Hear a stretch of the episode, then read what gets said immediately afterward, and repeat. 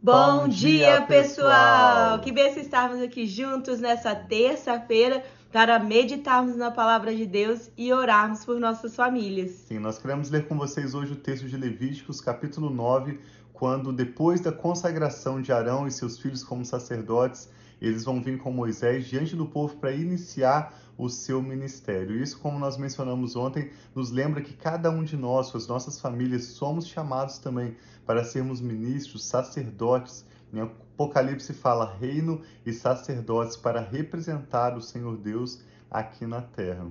Sim, para cada um de nós apresenta, isso se apresenta de uma forma diferente. Talvez você esteja numa estação que você está servindo mais ou servindo menos, e sobre a nossa família nós percebemos, desde quando eu e o Tiago nós nos casamos, nós sempre estivemos atuantes, servindo numa igreja, mas em cada fase da nossa vida, o nosso envolvimento ou o que nós estávamos fazendo era algo diferente. Deus, ele move, ele tem um tempo, existe tempo para todas as coisas. Então que você possa discernir qual é o tempo que Deus tem chamado para você e sua família. Então, em algum tempo, eu e o Tiago, quando nós éramos namorados, eu estava servindo em Niterói, e o Tiago estava em Pinheiral. Depois nós juntos estivemos tivemos um tempo por 10 anos servindo ao Senhor, mesmo tendo nosso trabalho. O Tiago trabalhava na Petrobras, eu no estado de São Paulo, mas nós estávamos servindo ao Senhor, servimos por 10 anos lá em São José dos Campos. Agora Deus nos moveu, nós fomos para Dallas e depois nós estamos aqui em Austin, e assim Deus vai fazendo nas nossas vidas. Nós temos estações, nós temos tempo, mas nós temos que sempre estar atentos e disponíveis a servir ao Senhor aonde quer que Ele tenha nos chamado e nos direcionado e nos conduzido. Sim, que nós possamos ser sempre guiados pela paz do Senhor e estejamos sempre dispostos a dar o próximo passo pela fé, mesmo encarando o desconforto, mesmo encarando aquilo que parece ser para nós obscuro, mas o Senhor vai confirmando Sua palavra, vai provendo, vai trazendo os relacionamentos e nos guiando de forma que a nossa família possa ser aqui nessa terra uma representação, uma boa representação dele mesmo, as mãos e os pés de Jesus para abençoar a sociedade onde ele tem nos chamado para viver. Então diz assim, nós vamos orar pedindo entendimento, em seguida vamos ler Levítico 9 e no final dessa leitura queremos orar pela sua vida e pela sua família. Pai, muito obrigado pela sua palavra.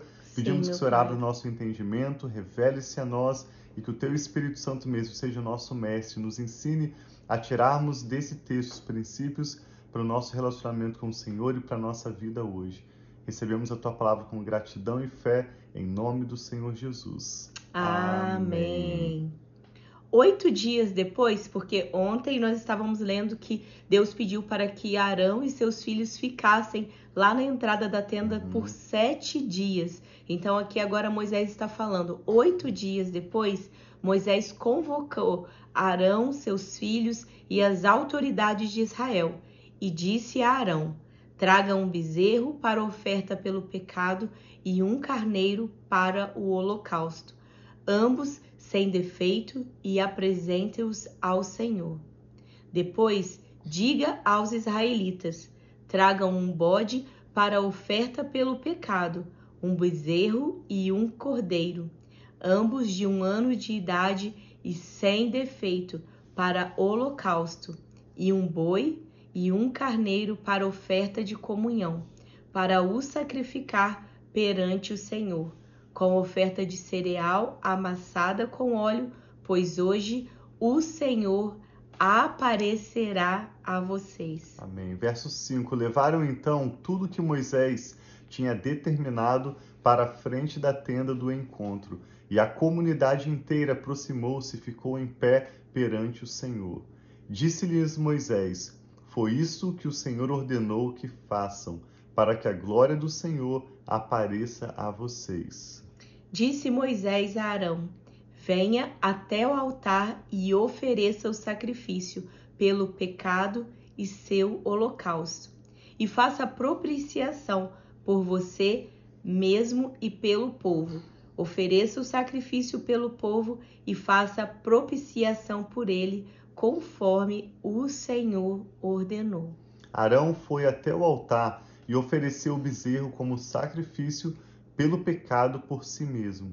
Seus filhos levaram-lhe o sangue, e ele molhou o dedo no sangue e o pôs nas pontas do altar. Depois derramou o restante do sangue na base do altar, onde queimou a gordura, os rins e o lóbulo do fígado da oferta pelo pecado, conforme o Senhor tinha ordenado a Moisés. A carne e o couro, porém, queimou fora do acampamento. Depois sacrificou o holocausto, que é a oferta completamente queimada ao Senhor. Seus filhos lhe entregaram o sangue e ele o derramou nos lados do altar. Entregaram-lhe em seguida o holocausto, pedaço por pedaço, inclusive a cabeça, e ele os queimou no altar. Lavou as vísceras e as pernas e as queimou em cima do holocausto sobre o altar. Depois Arão apresentou a oferta pelo povo, pegou o bode para a oferta pelo pecado do povo e o ofereceu como sacrifício pelo pecado, como fizera com o primeiro. Apresentou o holocausto e ofereceu conforme fora prescrito. Também apresentou a oferta de cereal. Pegou um punhado dela e queimou no altar, além do holocausto da manhã matou o boi e o carneiro como sacrifício de comunhão pelo povo. Seus filhos levaram-lhe o sangue e ele o derramou nos lados do altar. Mas as porções de gordura do boi e do carneiro, a cauda gorda, a gordura que cobre as vísceras, os rins e o lóbulo do fígado, puseram em cima do peito e Arão queimou essas porções no altar.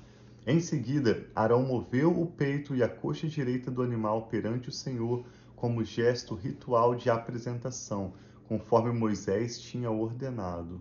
Depois Arão ergueu suas mãos em direção ao povo e o abençoou. E tendo oferecido sacrifício, o sacrifício pelo pecado, o holocausto, o sacrifício de comunhão, desceu. Assim Moisés e Arão entraram na tenda do encontro. Quando saíram, abençoaram o povo e a glória do Senhor apareceu a todos eles. Saiu fogo da presença do Senhor e consumiu o holocausto e as porções de gordura sobre o altar. E quando todo o povo viu isso, gritou de alegria e prostrou-se com o rosto em terra.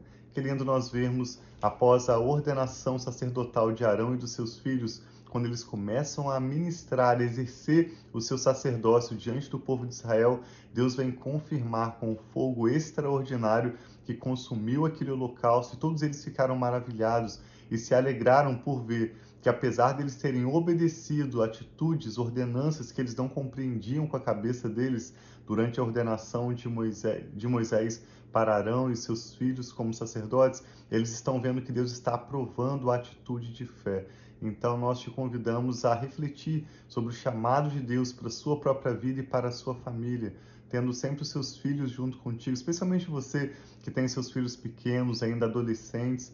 Como você pode incluí-los no ministério contigo? Quais são as atitudes, os direcionamentos que Deus tem orientado vocês, que mesmo que não sejam possíveis compreender com a mente, nós possamos nos dispor a obedecer o Senhor dá o próximo passo, crendo que Ele vai abrir as portas necessárias, Ele vai operar os milagres deles e Ele vai mostrar a glória dele a muitas pessoas através da nossa família. Quando eu e a Rafa, como ela ministrou, dentre tantas mudanças que nós já experimentamos, servindo o Senhor, Deus vai nos direcionando a novidades, mas destaca para nós quando nós nos mudamos para Dallas, deixando o nosso trabalho não estamos dizendo que isso seja orientação do Senhor para você especificamente, mas quando você obedece algo que Deus te direciona claramente, a sua família, como nós viemos para Dallas para passar um período numa escola bíblica, e ali nós vemos não apenas para nossa própria família, mas para os nossos vizinhos, tantos amigos de diferentes nações que nós encontramos,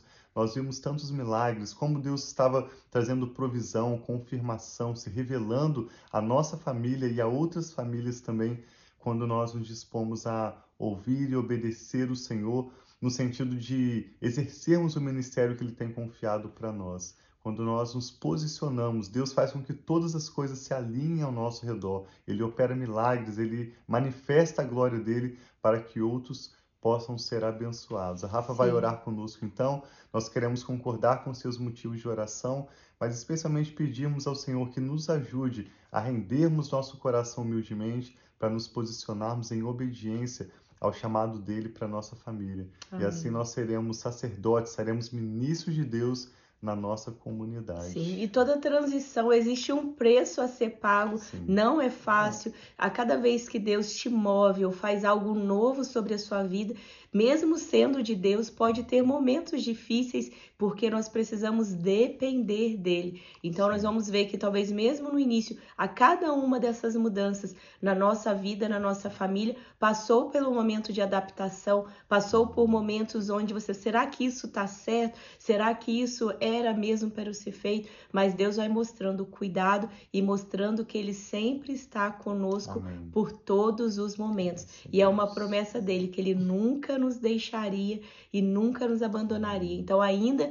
que nesses momentos de transição, se você é uma pessoa que está passando por um momento de mudança, de transição, você sabe que isso sai da sua zona de conforto, saiba que Deus está com você. E você, quando olhar para trás, vai ver esse cuidado, a fidelidade, cada detalhe se juntando e formando algo novo que Deus está fazendo. Amém. E muitas Assim vezes. Deus já está fazendo algo novo na sua vida, mas você ainda não está vendo. Mas em breve você verá aquilo que Deus está fazendo. Então vamos orar, colocando a nossa vida para que nós possamos ter coragem, né? Deus fala para nós sermos fortes e corajosos. Nós precisamos, para cumprir a vontade e os propósitos de Deus, sermos fortes e corajosos, que Ele estará junto conosco. Então vamos orar pedindo que o Senhor abra os nossos olhos. Pai, nós te louvamos, te agradecemos por esse novo dia, Pai. E por tudo aquilo que o Senhor tem sobre cada uma de nossas famílias aqui representados. Eu peço que no dia de hoje, Pai, o Senhor abra os nossos olhos para nós vermos aquilo que o Senhor já está fazendo sobre nós e nossa casa. Ajuda-nos a discernir, Pai, os tempos e as estações que o Senhor tem sobre a nossa família. Dá-nos a sabedoria necessária, Pai, para nós trilharmos, caminharmos nos caminhos do Senhor. Tenha misericórdia de nós, Pai, todas as vezes que nós tentamos agir pela nossa própria força, pelo nosso próprio jeito, pelo nosso próprio conhecimento e ajuda-nos, Pai, a andar pelos caminhos que o Senhor Amém, tem para nós. Eu peço que o. Senhor abençoe cada uma das famílias unidas aqui em oração, abrindo, Pai, caminhos onde não há caminhos, mostrando, Pai, as tuas direções, trazendo os milagres e a provisão necessária sobre esses lares, trazendo cura, trazendo restauração, trazendo, Pai, novidade de vida. Obrigada, Pai, pela fidelidade do Senhor sobre as nossas vidas. Obrigada, Pai, que o Senhor é o Deus que não nos deixa, não nos abandona. É o. Deus conosco, Deus presente. Então, Pai, revela, assim como o Senhor hoje nessa leitura se revelou através desse Sim, fogo e o povo se alegrou. Manifesta a tua presença sobre essa família. Dê os sinais, Pai, que elas, que elas se reconheçam que o Senhor tem cuidado delas dia após dia. Então nós oramos, Pai, pelo teu cuidado, pela tua proteção.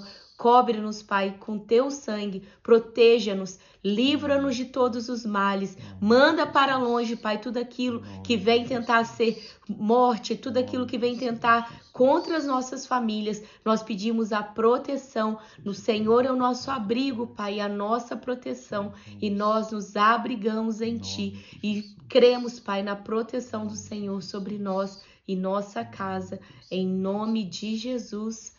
Amém. Deus abençoe muito sua família. Nós amamos vocês. Um abração.